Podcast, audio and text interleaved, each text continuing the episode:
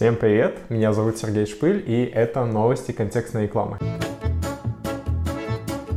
Google Ads добавил рекламные блоки в YouTube Shorts. Если кто не знал, то у YouTube есть свой аналог TikTok. То есть это короткие вертикальные видосики, там продолжительность, сколько я помню, 15-60 секунд, которые YouTube достаточно часто использует и достаточно часто выдает вам выдачи поисковой. я очень давно этого ждал, потому что чем больше точек касания с потребителем, тем больше вероятность, что он у нас совершит покупку. И это уже давно на самом деле напрашивалось, потому что этот инструмент инструмент никак не монетизировался, никак не использовался системой.